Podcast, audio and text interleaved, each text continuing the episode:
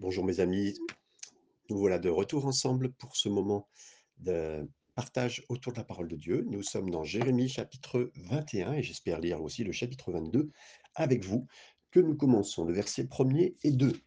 La parole qui fut adressée à Jérémie de la part de l'Éternel lorsque le roi Sédécias lui envoya Pachour, fils de Malkija et Sophonie, fils de Maséja, le sacrificateur, pour lui dire Consulte pour nous l'Éternel, car Nebuchadnezzar, roi de Babylone, nous fait la guerre. Peut-être l'Éternel fera-t-il en notre faveur quelqu'un, pardon, euh, oui, oui, quelqu'un de ses miracles afin qu'il s'éloigne de nous. Euh, voilà, nous sommes à un moment de la parole qui est donnée et qui est venue à Jérémie de l'Éternel. Euh, alors, le livre n'est pas du tout rangé chronologiquement, euh, et on voit un saut qui est vraiment fait ici de Jérémie 20 à 21. Euh, Jérémie, Jérémie 20, c'était le, règne de Joachim, le fils de Josias, qui a régné pendant 11 ans. Et là, on arrive à Jérémie 21, c'est 20 ans après. Hein. Donc l'épisode nous transporte soudainement au siège final, quand 20 ans après, les événements nous arrivent et là, Nebuchadnezzar avait commencé à venir, il y a déjà trois ans, depuis trois ans, il était commencé à venir faire le règne de la ville. Il avait euh, euh, commencé à faire ce règne, il avait pris Joachim, il l'avait emporté avec les trésors de Jérusalem et prenant des captifs, des captifs que vous connaissez, comme Ézéchiel, hein, euh, qui ont été emmenés, hein, et puis qu'on retrouve bien sûr la parole de Dieu au travers de lui. Il a déposé Joachim très loin, entre guillemets, et il a mis Sédécias sur le trône du roi euh, comme une marionnette, hein, juste pour s'en servir. Et là, donc, eh bien, effectivement, après cela, en ayant pris euh, des captifs et puis ayant pris euh, des hommes et des femmes avec lui, à ce moment-là, du, du, du Jérémie 21, le règne de Sédécias est presque... Donc à ce moment précis, Sédécias euh, se demande ce qu'il va faire et Nebuchadnezzar est venu pour quelque part une troisième fois pour détruire la ville de Jérusalem et éloigner les habitants de, Juda. Et donc Sédécias, c'était le troisième fils de Josias. Euh, ses frères euh, euh et Joachim ont régné avant lui, mais voilà, ça s'est mal passé. Donc, quand le roi ici envoie Pachur, le fils de Melchias, n'est pas le même Pachur qu'on est de lire le chapitre précédemment, hein, qui a frappé Jérémie, qui l'a mis dans les fers, comme vous l'aviez vu avec moi. Et ici, il demande, il dit peut-être, Sédécias demande la prière et il dit peut-être que l'Éternel va s'occuper de nous, va faire tout ce qu'il faut, va faire ses meilleures œuvres pour que, pour que ce roi puisse s'éloigner de nous. C'est ce qu'il demande en envoyant Pachour et demander à Jérémie une parole favorable, comme le Seigneur pouvait lui donner. Mais il sait très bien aussi, je pense, il savait très bien quel était le, cœur de Jérémie, de dire toujours la vérité, de prêcher ce que le Seigneur l'avait toujours demandé.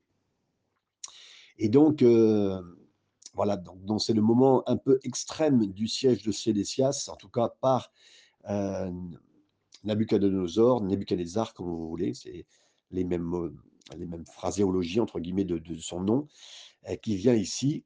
Et donc, il, demande une parole du Seigneur, qu'il puisse faire ses œuvres merveilleuses. Mais bon, le roi Sédécias, il s'est souvenu sûrement de la délivrance de Jérusalem à l'époque d'Ézéchias, hein, des années avant, quand les armées euh, assyriennes étaient venues, dirigées par Sénachérib. Mais bon, il espérait sûrement que Dieu envoie un miracle à nouveau. Mais voilà, l'Éternel allait faire ce qui était prévu. Euh, pour, pour agir. Versets 3 à 6. Jérémie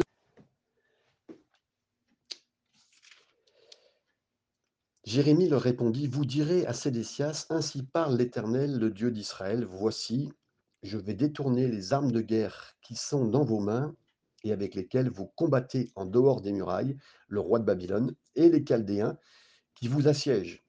Et je les rassemblerai au milieu de cette ville, puis je combattrai contre vous la main étendue et le bras fort avec colère, avec fureur, avec une grande irritation, je frapperai les habitants de cette ville, les hommes et les bêtes, ils mourront d'une peste affreuse. Bien sûr qu'à ce moment-là, tu vous dirais donc, tu diras donc à, à on voit que euh, Jérémie a quand même parlé avec cœur, avec euh, réalité, avec audace à quand même un roi qui régnait depuis dix ans, mais il voulait absolument porter le message que Dieu avait mis sur son cœur, et c'est ce qui se passait, d'être réel. Il dit, voilà, je vais retourner les armes de guerre, c'est-à-dire tu es, en train de t'es en train de combattre, mais moi je vais retourner, je ferai, tu veux un travail merveilleux, oui, il va y avoir un travail merveilleux, pas celui que tu penses. Ce qui va se passer, c'est qu'effectivement, le travail qui va être fait, c'est qu'effectivement, les armes vont se retourner contre toi, je vais assembler au milieu de cette ville les Babyloniens, c'est-à-dire qu'ils vont vous gagner, ils vont être au milieu, les murs vont tomber, ils vont être là. Et là, il dit, voilà, je me battrai contre vous avec une main, euh, un bras fort. Là, il s'est rendu compte, et Juda et Jérusalem se sont rendus compte qu'ils ne se battaient pas contre les Babyloniens et Chaldéens qui étaient mis ensemble contre eux, ils devaient se battre contre l'Éternel lui-même. Et donc, c'est un peu compliqué de voir mais sur cela. Euh, la guerre ne serait pas la seule cause même de la mort euh, dans les dévastations qui allaient venir. Il y allait avoir beaucoup qui allaient mourir aussi sous la maladie et la pestilence. Donc la peste, on peut penser bien sûr qu'à force d'être euh, réfugié dans une ville fermée, euh, sans nourriture, sans hygiène maximum, entre guillemets, les, problèmes pouvaient arriver assez gravement. Le verset 7, nous continuons. Après cela, euh, dit l'Éternel, je livrerai Sédécias, roi de Juda, ses serviteurs, le peuple et ceux qui dans cette ville échapperont à la peste, à l'épée, à la famine, je les livrerai entre les mains de Nebuchadnezzar, roi de Babylone, entre les mains de leurs ennemis, entre les mains de ceux qui en veulent à leur vie, et Nebuchadnezzar les frappera du tranchant de l'épée. Il ne les épargnera, euh, il ne les épargnera pas, il n'aura point de pitié pour et point de compassion. Oui, c'est dur à entendre, mais voilà, il y a la main de Nebuchadnezzar qui sera là, mais derrière ça, c'est la main de Dieu. Ceux qui auront eu la chance de s'en sortir de la peste et de l'épée et de la famine ben, ne trouveront pas de délivrance au travers de ces moments-là. Ils, ils seront emmenés à Jérusalem, dans un pays qui, qui est euh, loin d'eux. Et puis, ben, effectivement, ils vivront cette prophétie qui a été donnée. Euh, c'est ce qui se passera. Sédécias, devant ses propres yeux, verra ses enfants attachés et mourir. Et lui sera emmené à mort euh, et mourra, comme le dit 2 Rois, chapitre 25, euh, verset euh, 7, si, si mes, écrits sont bons. Euh, il mourra dans la misère et dans le chagrin, après avoir vu euh, son peuple et lui-même, euh, voilà. Et donc, Sédécias avait été placé euh, en tant qu'une marionnette hein, dans les bras de, de- des, des- des peuples qu'il avait conquis, Babylone. Et là, il dit voilà, il n'y aura pas de pitié. Ils ne pourront pas s'attendre à aucune pitié de Nebuchadnezzar. C'est la guerre ou c'est l'exil. En tout cas, voilà, c'était une attaque concrète. Et lui qui demandait une parole pour s'en sortir parce qu'ils auraient pensé qu'encore la délivrance de Dieu se ferait. Non, c'est pas ce qui s'est passé. C'est pas que Dieu ne voulait pas, mais c'est que, comme on l'a dit tout à l'heure, il n'y avait aucun message de, de- de retour. Ils sont venus pour avoir une parole du Seigneur, sans demander avant tout un retour au Seigneur. J'aimerais vous dire, mes amis, vous pourriez demander la délivrance du Seigneur, vous pourriez demander de l'aide au Seigneur, mais si aujourd'hui vous n'êtes pas revenu dans ses pas, si vous n'êtes pas revenu de tout votre cœur, si vous ne voulez pas marcher avec le Seigneur, le Seigneur ne pourra rien faire pour vous, même dans un moment important de votre vie. Mais par contre, si vous revenez de tout votre cœur au Seigneur, si vous demandez son aide, et que vous savez que les pas dans lesquels vous êtes aujourd'hui sont des pas difficiles, dans lesquels vous êtes parce que, à cause de vous-même, le Seigneur peut vous aider, bien sûr, si vous vous revenez vers lui. Versets 8 à 10, tu diras à ce peuple, ainsi parle l'Éternel, voici je mets devant vous le chemin de la vie et de la mort. Celui qui restera dans cette ville mourra par l'épée, par la famine ou par la peste, mais celui qui sortira pour se rendre aux Chaldéens, qui vous assiègent, euh, aura la vie sauve et sa vie sera son butin, car je dirige mes regards contre cette ville pour faire du mal et non du bien, dit l'Éternel. Elle sera livrée entre les mains du roi de Babylone, qui les brûlera par le feu. Oui, là encore une fois, le Seigneur pourrait dire, voilà, j'ai mis devant toi un, chemin, le bien ou la mort. C'est ce qui se passait déjà beaucoup de fois dans la parole de Dieu, hein, c'est ce qui a été dit. Dans Nombre 30, 15, dans Josué 24, 15, dans 1 roi 18, 21, il ne fallait pas euh, clocher d'un droite ou à gauche, non, il fallait marcher pour le Seigneur. C'est ce que plusieurs euh, anciens de l'Ancien Testament ont pu dire, mais le peuple n'a pas fait ça.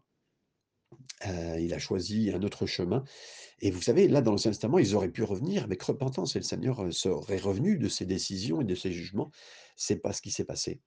Et bien sûr, heu, ils ont été attaqués, assiégés par les Chaldéens et Babyloniens qui les ont bien sûr pris et et donc là, Jérémie a dit: «Ben, je vous conseille la reddition. Vous rendez-vous, autrement vous serez sous ce jugement».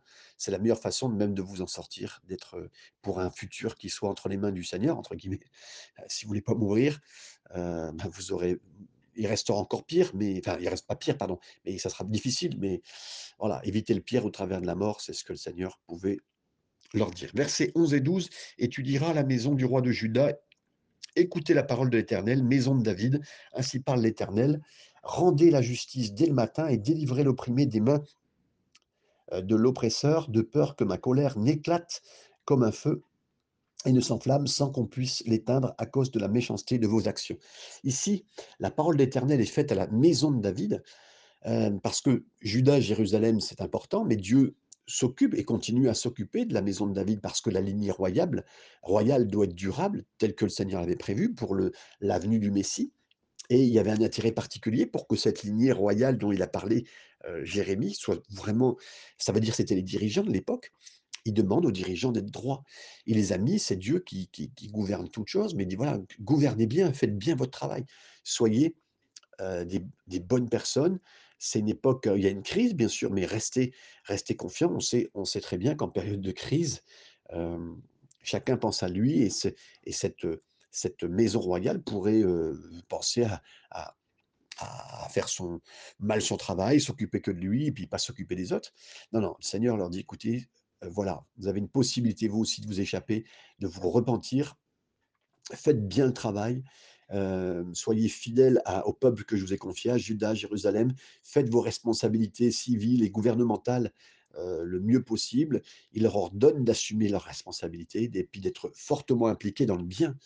Voilà, afin que le jugement ne vienne pas dès le matin pour eux, sur eux et parce que Dieu dit: «Voilà, je suis en train de il y a un jugement qui est en train de tomber sur votre pays en entier, mais vous, repentez-vous, restez dans mes voies» et et là, bien sûr que Jérémie continue à parler et à faire ce qu'il faut pour que ce peuple entier soit, heu, dans la vérité.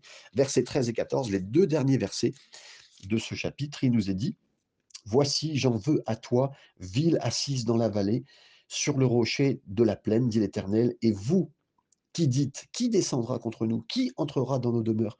Je vous châtierai selon le fruit de vos œuvres, dit l'Éternel, je mettrai le feu à votre forêt et il en dévorera tous les alentours».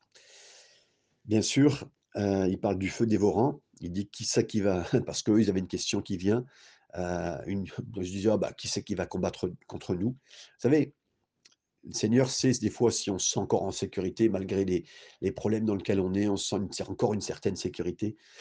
Non, le Seigneur dit: «Non, non, voilà, vous tu te sens comme un rocher là, tu penses que tu vas arriver alors que c'est le jugement qui arrive. Ou toi, habitant de la vallée, Hein, Jérusalem, il y avait une vallée de 3 côtés. Tu penses que parce que Jérusalem, ici, c'est adressé, hein. Tu penses que Jérusalem attaquée, puis que toi, dans les ceux qui sont dans les vallées seront oubliés par les attaquants? Non, non, non, non. Je vais te punir, je vais vous punir selon le fruit de vos actes. Hein, tu penses aussi, un acte de sécurité, pas de jugement. Non, non, le feu descendrait, sur eux et bien sûr, Seigneur serait avec ceux qui se repentent, mais ceux qui ne se repentent pas. Là, il parle du feu dans la forêt. Certains commentateurs pensent que c'est euh, le palais royal, hein, qui était appelé comme ça, la chambre de la forêt du Liban, euh, en raison de la quantité euh, considérable de, du bois de cédar qui avait été utilisé dans sa construction dans cet instant. Et donc, oui, voici ce que le Seigneur a pu dire dans ce chapitre. On continue le chapitre 22. Lisons ensemble les 3 premiers versets. Donc le chapitre 22 maintenant, c'est une continuation à tous les responsables de Juda et ici on donne bien une parole à ces responsables de Juda parce qu'ils ont ils ont été corrompus et le système politique est devenu, heu, très immoral donc heu, le Seigneur, heu, leur parle. Versets 1 à 3, ainsi parle l'Éternel: «Descends dans la maison du roi de Juda et là prononce cette parole. Tu diras: Écoute la parole de de l'Éternel, roi de Juda, qui est assis sur le trône de Juda de David, pardon. Toi et les serviteurs et ton peuple, heu, qui entrez par ces portes, ainsi parle l'Éternel, pratiquez la justice et l'équité» Hem, délivrez l'opprimé des mains de l'oppresseur, ne maltraitez pas l'étranger, l'orphelin et la veuve, n'usez pas de violence et ne répandez point de sang innocent dans ce lieu. Bien sûr, là, il continue à parler aux leaders de Juda. Jérémie leur dit: «Mais soyez tendres, soyez, heu, faites la justice». Mi Michée a pu faire les mêmes échos en disant que Dieu demandait à son peuple de faire justement, d'aimer avec miséricorde, de marcher humblement avec lui, comme on lit dans Michée chapitre 6 verset 8. C'était encore un conseil que le Seigneur donnait à Juda de et à ses responsables de l'époque. On a parlé tout à l'heure, la maison de David, de marcher bien humblement, dans dans tous ces moments difficiles. Verset 6, 4 à 6. Car si vous agissez selon cette parole, les rois assis sur le trône de David entreront par les portes de cette maison, montés sur des chars et sur des chevaux, eux, leurs serviteurs et leur peuple. Mais si vous n'écoutez pas ces paroles, je le jure par moi-même, dit l'Éternel, cette maison deviendra une ruine. Verset 6, car ainsi parle l'Éternel, car ainsi parle l'Éternel sur la maison du roi de Juda. Euh, Galade était l'endroit le plus fertile du, du, pays et de la contrée d'Israël. Les montagnes et du Liban, c'était les plus hautes. Et ici, le Seigneur est en train de leur dire que même si Juda avait été béni et prospère comme Israël, elle serait, elle serait prise dans un tragique résultat de jugement parce qu'ils ne sont pas revenus au Seigneur. C'est difficile à entendre, mais c'est ce que le Seigneur leur dit. Verset verset 6, la fin du verset 6, tu es pour moi comme Galade, comme le sommet du Liban, mais certes, je ferai de toi un désert, une ville sans habitants, on peut lire du verset 7 à 9 avec, je prépare euh, contre toi des destructeurs, chacun avec ses armes, ils abattront tes plus hauts cèdres et les jeteront au feu. Des nations nombreuses passeront près de cette ville et elles se diront l'un à l'autre, mais pourquoi l'Éternel a-t-il traité cette grande ville? Et le verset 9, et ils répondent, et, et l'on répondra, parce qu'ils ont abandonné l'alliance de l'Éternel leur Dieu, parce qu'ils se sont prosternés devant d'autres dieux et les ont euh, servis. Même les nations extérieures pourront se poser la question, mais comment ça se fait que ça s'est passé pour eux de la façon que leur ville a été entièrement détruite, que tout s'est passé avec un, comme s'il y avait un jugement, une, malédiction sur leur vie ou quoi que ce soit, enfin d'autres qui peut arriver. Mais comment ça se fait? Ben oui, les gentils, les nations non croyantes, non juives pourront comprendre que Judas n'a pas fait, n'a pas un jugement est venu sur sa tête parce qu'ils ont abandonné le Seigneur, parce qu'ils ont abandonné ses commandements, comme le Seigneur l'avait dit dans Deutéronome chapitre 29, versets 22 à 28.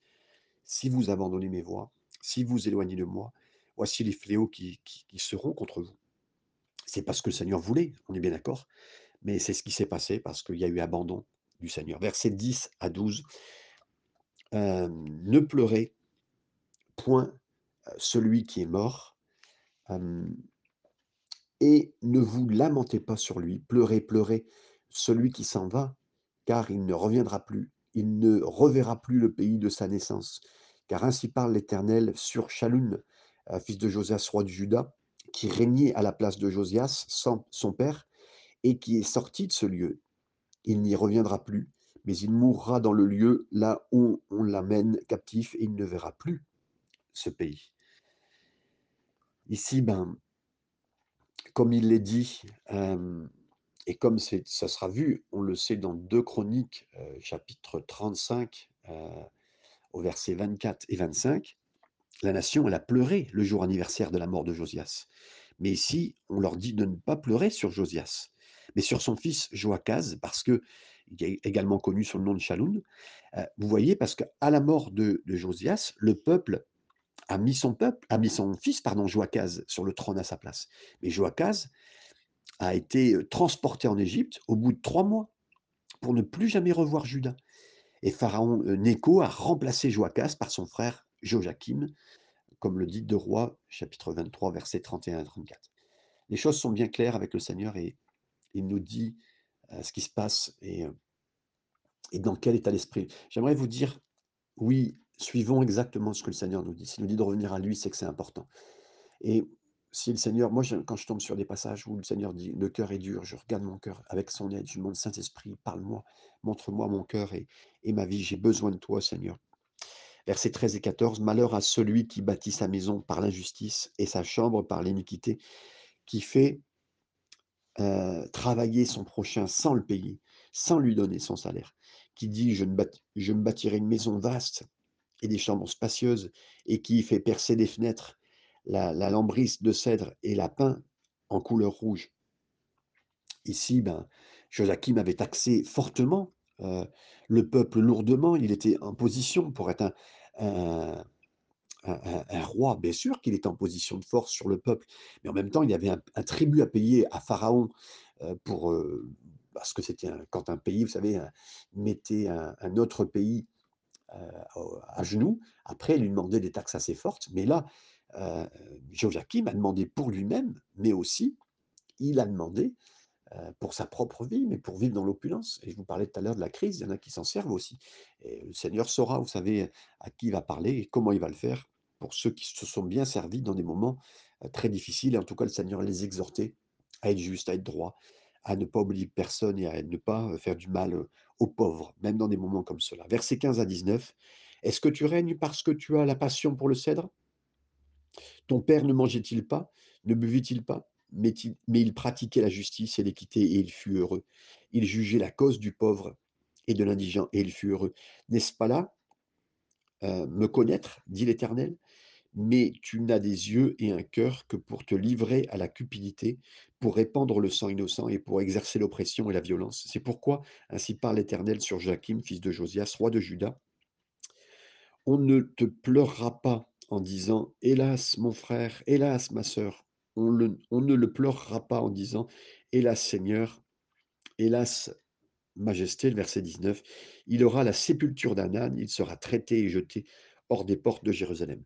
Avant de parler du roi et de la suite qui s'est passée ici, heu, le Seigneur pousse vraiment que ça soit le temps qui aille bien ou le temps qui aille mal, entre guillemets, une crise, Occupons-nous des pauvres. C'est vraiment un passage qui nous exhorte à tout ça et de bien faire, d'être compatissant, de de bien agir avec le pauvre.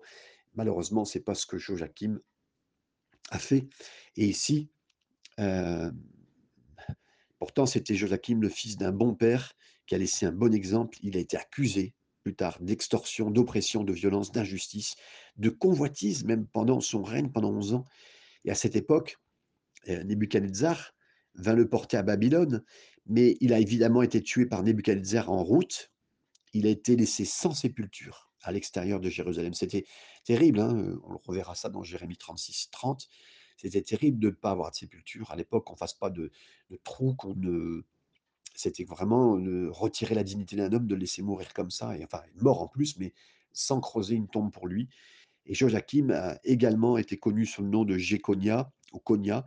Il a et heu, c'est lui qui a pris la place pendant 3 mois avant d'être transporté à Babylone, où il a vécu, heu, jusqu'à ce qu'il est mort. Donc oui, voici tout ce que le Seigneur a dit et voici ce qui s'est passé, mais à chaque fois, il préconisait des retours pour, heu, la maison de Juda, pour la maison de David, mais ce n'était pas écouté et malheureusement, c'est la grande difficulté qui est arrivée. Verset 20: «Monte sur le Liban et crie, élève ta voix sur le Basan, crie du haut d'Abarim, car tous ceux qui t'aimaient sont brisés. Hem, dans ces moments-là, qu'est-ce qu'on pouvait entendre? Quand Juda était prospère, n'entendez pas. Mais est-ce que c'est pas la même chose chez nous? Lorsque l'on traverse des moments difficiles, on est tout oui, on entend le Seigneur. On tend l'oreille pour un mot d'encouragement du Seigneur, une promesse d'aide qui peut se faire pour nous. Mais si on fait la sourde oreille pendant les moments prospères, on peut pas être, heu, on peut pas être, heu, on n'aura pas des moments faciles. Et on n'entendra pas et c'est important quand tout va bien mes amis, restons l'oreille ouverte, le cœur ouvert. Remercions le Seigneur pour tout ce qu'il nous donne parce que là, bon, ben, on a des bonnes choses. Merci Seigneur pour, heu, le frigo qui est plein, pour, heu, les choses qu'il nous donne, que nous puissions écouter matin après matin, jour après jour. Quelles que soient mes circonstances, qu'on puisse cultiver une communion cohérente avec notre Père et le remercier pour tous les moments et toutes les choses qu'il peut euh, nous donner à chacun, à chacune. Verset 22-26, tous tes pasteurs seront la pâture du vent, et ceux qui t'aiment iront en captivité.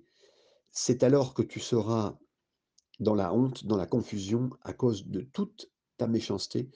Toi qui habites sur le Liban, euh, qui a ton nid dans les cèdres, combien tu gémiras quand les douleurs t'atteindront, douleurs semblables à celles d'une femme en travail, on lit jusqu'au verset 26, Je suis vivant l'Éternel. Quand Jéconia, fils de Joachim, roi de Juda, serait un anneau à ma main droite, je l'arracherai, je t'arracherai de là.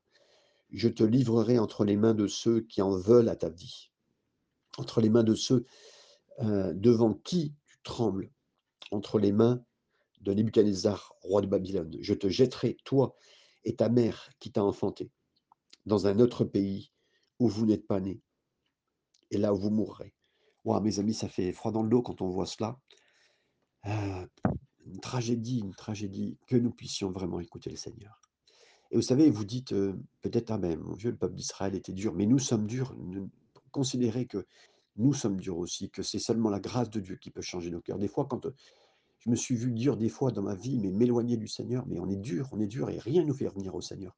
Mes amis, c'est toujours une grâce de revenir au Seigneur. C'est toujours une grâce. Et si votre cœur est tendre pour lui, continuez à revenir au Seigneur. Ayez toujours un cœur tendre et c'est une grâce de l'avoir, ce, ce cœur. Dans 2 Corinthiens 20, euh, 2, 2 Rois 24, il nous est dit donc le tragique accomplissement de cette prophétie que euh, Joachim et sa mère ont été donc amenés à Babylone, mais aussi ses femmes, ses, officiers, ses princes et 10 000 juifs aussi. Et, euh, et, ils ont bien sûr laissé les plus pauvres de, du pays euh, rester dans le pays. Ça a été très dur de le vivre euh, de cette façon. Du verset 27 à 30, mais dans le pays où ils iront, ils auront pardon, le désir de retourner, ils ne retourneront pas. Est-il donc un vase méprisé, brisé, ce, ce Géconia? Est-il un objet auquel on n'attache aucun prix? Pourquoi sont-ils jetés, lui et sa postérité, lancés dans un pays qu'ils ne connaissent pas? Terre, terre, terre, écoute la parole de l'Éternel. Ainsi parle l'Éternel.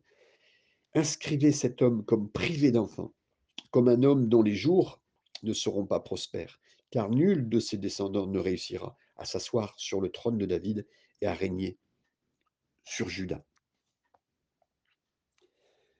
Dans cette, euh, prophétie qui est donnée ici, euh, euh, qui est sombre à la fin de ce, de, ce moment, la lumière brille. Parce que, vous voyez, lorsque nous lisons la généalogie de Jésus dans Matthieu 1, on voit que Matthieu a retracé sa lignée de Joseph, de Joseph à David, et y compris Jéconia ça crée un problème parce que Jérémie a prophétisé que Jéconia n'aurait pas de descendant sur le trône. Mais Jésus, le fils de David, régnera pour toujours. Donc la solution se trouve dans l'autre généalogie, celle de Luc, où nous voyons la lignée de Jésus tracée, non pas par Joseph, mais par Marie. De David, non par Salomon, mais par Nathan, le frère de Salomon. Et cette lignée contourne Conia. Cela signifie que à travers la lignée de Joseph. Jésus a droit au trône politiquement, légalement, mais spirituellement parce que Konya est maudit. La lignée de Marie évite complètement la malédiction ainsi. Hein. Et Jésus est le seul qui remplit spirituellement, légalement et royalement les obligations. Donc, il n'y en a pas d'autres, mes amis. Et lui, euh, il a même euh, retiré les malédictions et quoi que ce soit d'autre que nous ayons vécu c'est en lui qu'on retrouve tout ce qu'il faut et, même, on va dire juridiquement, pour le peuple d'Israël, il a accompli au travers de sa lignée ce que même la lignée d'Israël n'était pas capable. Même un peuple choisi, un cœur qui aurait pu être renouvelé, ben, pouvait s'éloigner. Parce que le cœur de l'homme est tellement méchant, mes amis, tellement mauvais, même si Dieu le choisit. Et ça, ça, peut nous parler vraiment de notre vie à nous. Choisi de Dieu, oui béni de Dieu, oui, mais que nous n'ayons aucun orgueil qui nous monte et qui nous fasse croire qu'on est meilleur que les autres. Non, il y a eu un regard de Dieu sur nous et au regard des puritains qui ont été des hommes et des femmes de Dieu pendant le une grande période, on va dire on va dire du Moyen Âge jusque dans les années, heu, heu, 1700-1800. Heu, ce sont les puritains. Donc que le Seigneur nous garde et nous bénisse au travers de la bénédiction qu'il nous a donnée d'être sauvés par lui et d'être gardés par lui. Le Seigneur vous garde dans cette journée. À très bientôt. Amen et amen.